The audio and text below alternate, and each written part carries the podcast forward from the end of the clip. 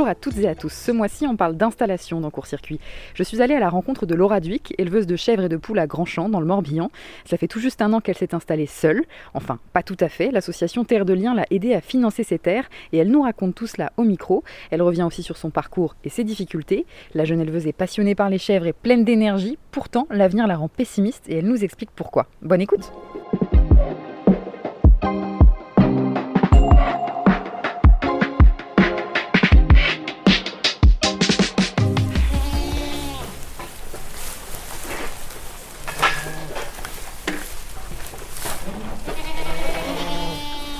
Les poupettes Ouais. C'est qui ça? Je m'appelle Laura Duic, je suis installée dans le Morbihan, à Grandchamp. Et j'élève des chèvres et des poules depuis. Euh, ça fait un an que je suis installée ici.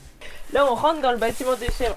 Et ça, c'est. Euh, c'est un truc que j'ai pas eu le temps de ranger, on va dire. Donc voilà. Donc ça c'est un ancien poulailler. Voilà, avec encore des pipettes, euh, je vais pas tout enlever. Encore des pipettes pour que les volailles elles mangent. Mon tracteur. Donc là c'est là que je fais le repas des chèvres. Faut toujours mettre ça un peu loin euh, pour au cas où si elles ont envie de sortir, qu'elles tombent pas dessus direct parce que sinon elles se font péter la panse et c'est pas bien. Donc voilà. Et les poupettes. Euh, mes chèvres, elles sont belles, elles sont très très belles. C'est des alpines, les plus, les plus communes en élevage euh, en France. Elles sont euh, marron et elles ont un liseré noir sur le dos. Elles ont des belles cornes qui nous permettent aussi de, de les reconnaître souvent, parce qu'elles n'ont pas toutes les mêmes cornes. Elles ont deux petites pampilles sous le cou, qui sont mignonnes. Il y en a qui ont des, petites, des petits boucs qui commencent à pousser. Ça viendra avec l'âge, une petite barbiche. Donc voilà, pour l'instant, elles ont vraiment des têtes de, chevrettes, quoi. C'est des, des, ados, un peu.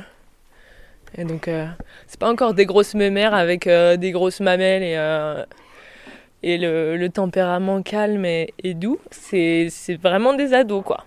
Du coup, il y a un fil électrique au-dessus parce que sinon, elles passent, elles sautent par-dessus les barrières. Mais ça, c'est pour l'instant parce qu'elles sont chevrettes, mais quand elles seront grandes, j'espère qu'elles arrêteront les bêtises.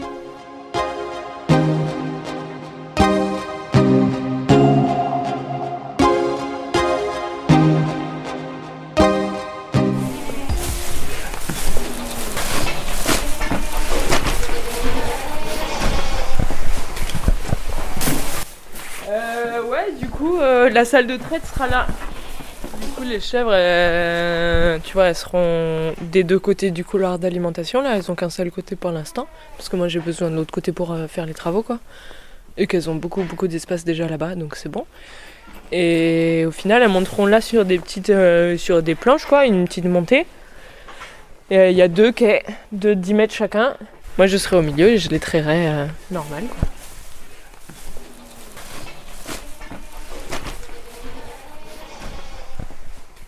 Mes parents ne sont pas issus du milieu agricole, déjà. Euh, personne dans ma famille euh, est issu du milieu agricole, ou alors je le sais pas. J'ai fait un bac euh, littéraire. Et avec déjà dans l'idée de, partir élever des chèvres, mais je savais pas trop où. Une idée un peu vague, voilà. Et du coup, j'ai fait un, un BPREA à Saint-Étienne, dans la Loire.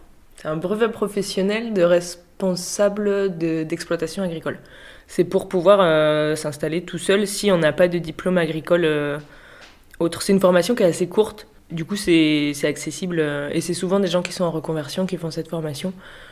Donc voilà, j'ai fait ça à Saint-Étienne, donc déjà axé sur les chèvres. Puis après j'ai travaillé dans des exploitations un peu partout en France avec des chèvres. Vous toussez hein, les poupettes? Parce qu'il fait froid. Une chèvre qui tousse, c'est comme un humain qui tousse, quoi. Mais, euh, mais ça se dépose assez vite dans les poumons et ça peut leur faire des vrais problèmes, quoi. Donc faut pas, faut pas trop rigoler avec ça. Pour s'installer, il faut trouver des terres pour pouvoir faire euh, pâturer tes chèvres. En fait, en premier, il faut savoir ce, qui, ce que tu veux comme, euh, comme chèvre. Enfin, pas comme chèvre, mais comme taille de troupeau. À partir de combien de chèvres tu vas être rentable économiquement, à partir de combien de litres de lait ça va être intéressant de faire ça et pas juste pour, pour la beauté du geste, quoi? Du coup, une fois que tu as la taille, la dimension à peu près de ton troupeau et de ce que, ce que les chèvres vont manger à peu près, tu sais combien il te faut en termes de surface de pâturage et donc de foin et en termes de culture de céréales. Du coup, il faut au moins que tu trouves assez d'hectares pour pouvoir faire pâturer tes chèvres euh, logiquement autour de tes bâtiments. Quoi. Ça, c'est vraiment le facteur limitant. Après, les céréales, tu peux les acheter euh, à l'extérieur ou euh, faire des céréales plus loin. Moi, je m'étais dit 150 euh, chèvres, 40 euh, hectares, à peu près.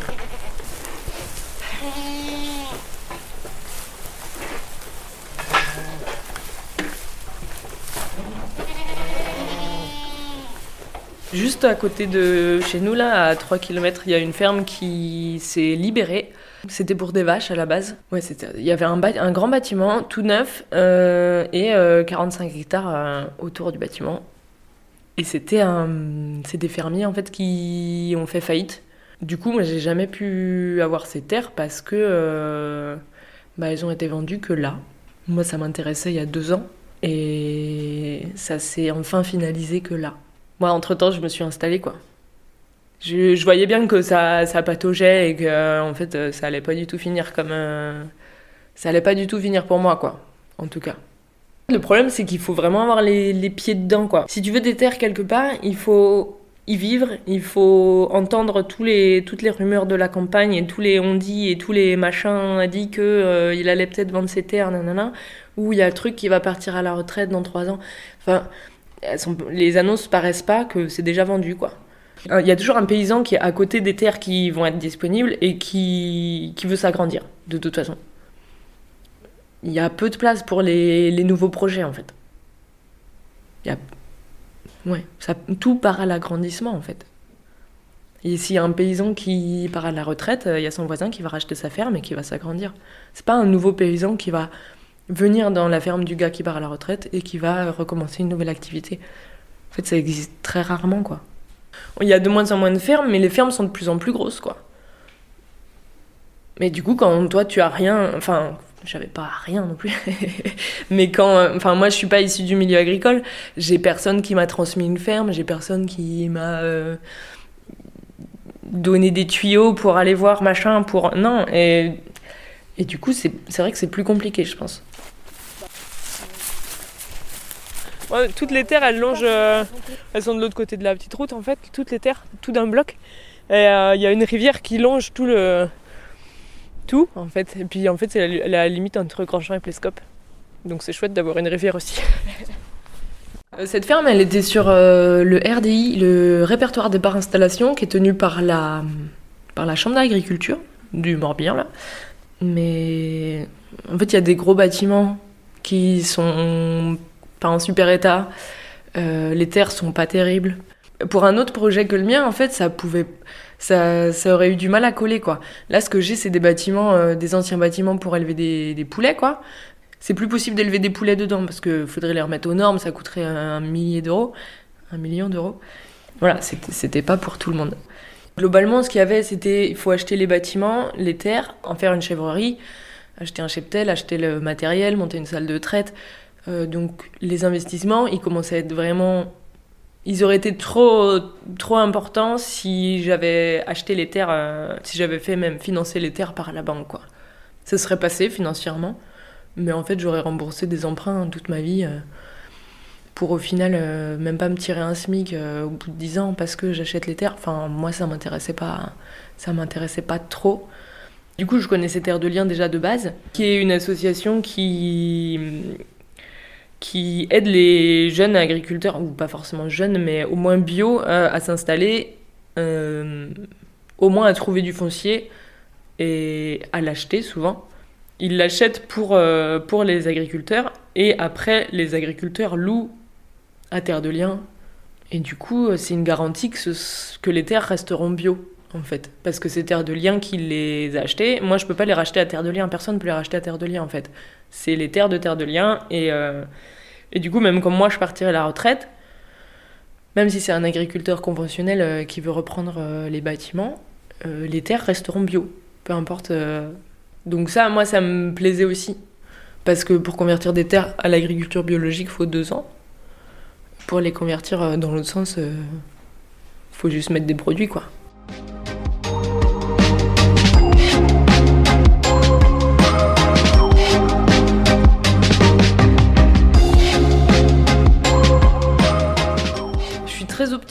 Dans mon quotidien, dans ma façon de vivre et de prendre. Je prends toutes les petites choses du quotidien euh, avec grand bonheur, mais euh, dans le fond, je suis très pessimiste. Je vois bien que ça va pas quand même quoi dans le monde et que et que si moi je suis dans ma petite bulle, euh, ma petite ferme bio, nanani nanana, alors c'est très joli, mais je change pas les choses quoi.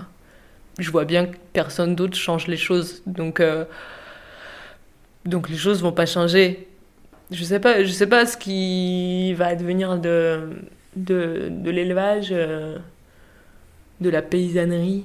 Je, je sais pas trop. J'aimerais bien dire que euh, en fait euh, la solution c'est qu'on travaille tous en bio et que et que les fermes soient plus petites et que enfin voilà. Mais parce que j'y crois, parce que c'est ce que je pense, mais je sais que ça va pas arriver quoi. Donc euh, des gens qui veulent faire de l'élevage, euh, j'en connais pas beaucoup. C'est vrai que c'est un. faut être un peu foufou, quoi. Beaucoup de boulot, euh, beaucoup d'investissement, souvent aussi. Bah, faut trouver les terres, puis faut s'y connaître aussi. Ouais, c'est. Les éleveurs, il y en a pas, j'en ai pas rencontré, quoi. Après, des maraîchers, oui, beaucoup des plantes aromatiques et médicinales, euh, plus des installations de petite taille euh, qui nécessitent pas d'avoir 50 euh, hectares et un gros tracteur, plus un truc que tu peux faire ouais, facilement. quoi. Après, il en faut des maraîchers. Hein. Moi, je, je suis d'accord avec ça. En fait, il faut de tout aussi. L'élevage, ça, complémente le, ça complémente les cultures. Si on n'a pas d'élevage, on n'a pas de fumier. Et les cultures, on ne peut pas les faire sur toutes les terres. Là, typiquement, c'est le cas. Euh, moi, je suis sur des marais, euh, personne ne veut s'installer dessus, tu peux rien cultiver, que ce soit des légumes ou des céréales ou autre. Tu peux juste faire pâturer des, animaux et puis euh, faire du foin. en fait, ça sent un peu la fin de l'élevage, je trouve, en, ce moment, l'ambiance à l'extérieur. C'est un peu ça, quoi. Et je comprends, je comprends totalement. Ça me fait un peu de peine, mais je comprends. Et. Mais pour moi, euh, faire que des cultures, c'est pas viable, euh, agronomiquement parlant, quoi. Les animaux, ils ont, ils ont beaucoup de choses à nous apporter, en fait. Et je trouve que si tu les élèves, si tu travailles avec eux intelligemment, en fait, euh, bah, c'est pas horrible, quoi. pour eux, en tout cas, c'est pas horrible, quoi. Là, les chèvres, moi, je vais leur demander de travailler peut-être 10 minutes par jour, aller à la traite, voilà, je trouve pas. Je trouve que c'est un plus un échange que. C'est pas, c'est pas des esclaves les chèvres quoi. elles sont logées, elles sont nourries, euh, elles sont en bonne santé, euh, je les soigne quand il faut, je leur fais des papouilles. Enfin, euh, franchement, elles ont pas l'air malheureuses quoi. Après, après oui, elles peuvent pas sortir du bâtiment quand il fait froid et elles peuvent pas. C'est moi qui décide ce qu'elles font quoi.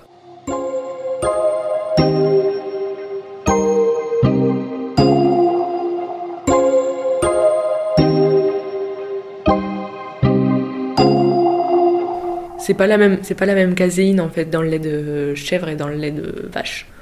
C'est plus digestible en fait. Donc euh, si les gens veulent en boire, hein, ouais, c'est une bonne idée. Même euh, ouais, faire des flancs, euh, des même à mettre dans du café, c'est top. Faire des crêpes ou des gâteaux ou c'est un, un lait qui est pas très il est pas très gras en fait, c'est le moins le moins gras des laits. Donc les gens qui ont du mal à digérer le lait, ça peut être ça peut être une solution aussi pour eux faut aimer le, goût du chèvre, parce que c'est quand même assez marqué. Après, ça dépend des saisons, mais euh, c'est quand même assez marqué. Euh, en fait, la chèvre, elle, elle, elle met bas, donc elle commence à faire du lait, elle fait pas beaucoup de lait, et elle va atteindre son pic de lactation en mai, mai-juin. C'est là où elle va en faire le plus de, de plus. Donc à ce moment-là, c'est là où il est le plus dilué, en fait, et du coup, il a moins de goût. Mais les premiers laits euh, qu'elle sortent là ouais, c'est intense en général.